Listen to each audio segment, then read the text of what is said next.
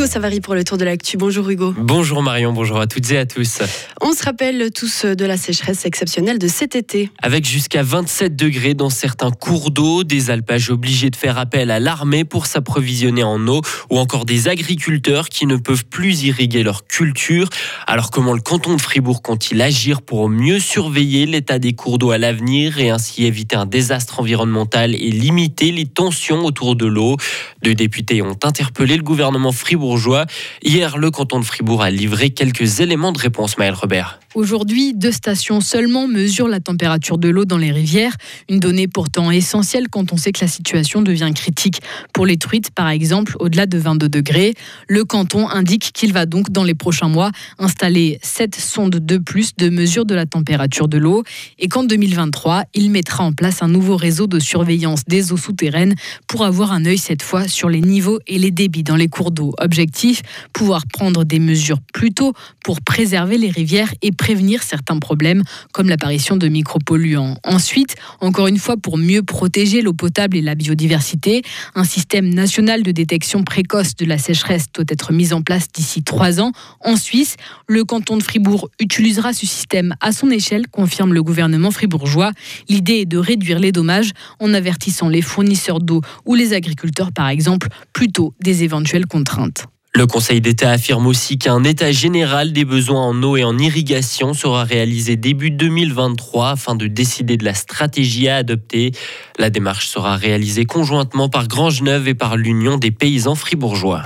La saison de ski est officiellement lancée. Avec la neige qui est arrivée jusqu'en plaine, certaines stations vont ouvrir leurs portes. Il sera possible de skier dès aujourd'hui, par exemple à Charmey dans notre canton.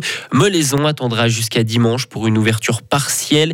La Béra, elle, hésite encore et invite les intéressés à se renseigner sur leur site internet. Et quant aux autres stations, elles vont attendre encore une semaine au minimum. C'est une bonne idée de rallonger le congé maternité des femmes quand elles se retrouvent hospitalisées plusieurs semaines après avoir accouché.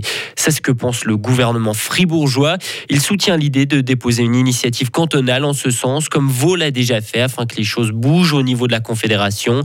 Selon le canton de Fribourg, entre deux et trois femmes se retrouvent hospitalisées plus de trois semaines après leur accouchement chaque année. Les députés fribourgeois devront à leur tour se prononcer sur ce dossier. Hier, la Suisse a gagné à l'Organisation mondiale du commerce. La Confédération avait déposé une plainte en 2018 contre les tarifs américains sur l'acier et l'aluminium. Le tribunal d'arbitrage a donc finalement donné largement raison à la Suisse et à trois autres pays dont la Chine.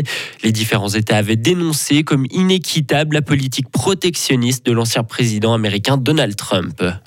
Le Parlement européen est éclaboussé par des soupçons de corruption impliquant le Qatar. Une vaste opération de police a été menée à Bruxelles. Quatre hommes ont été arrêtés hier matin, dont un ex-eurodéputé italien.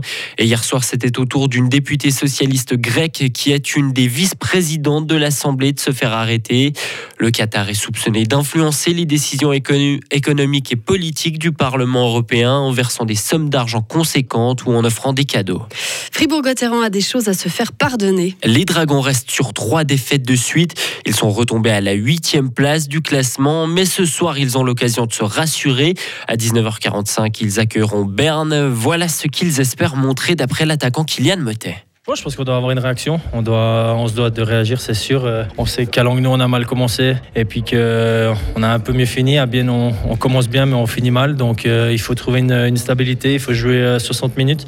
Et puis, voilà, c'est deux gros matchs qui nous attendent, surtout un derby à la maison donc contre Berne. Donc, ça va être, ça va être chaud. La patinoire sera pleine. Donc, ce sera à nous de, de l'enflammer encore plus.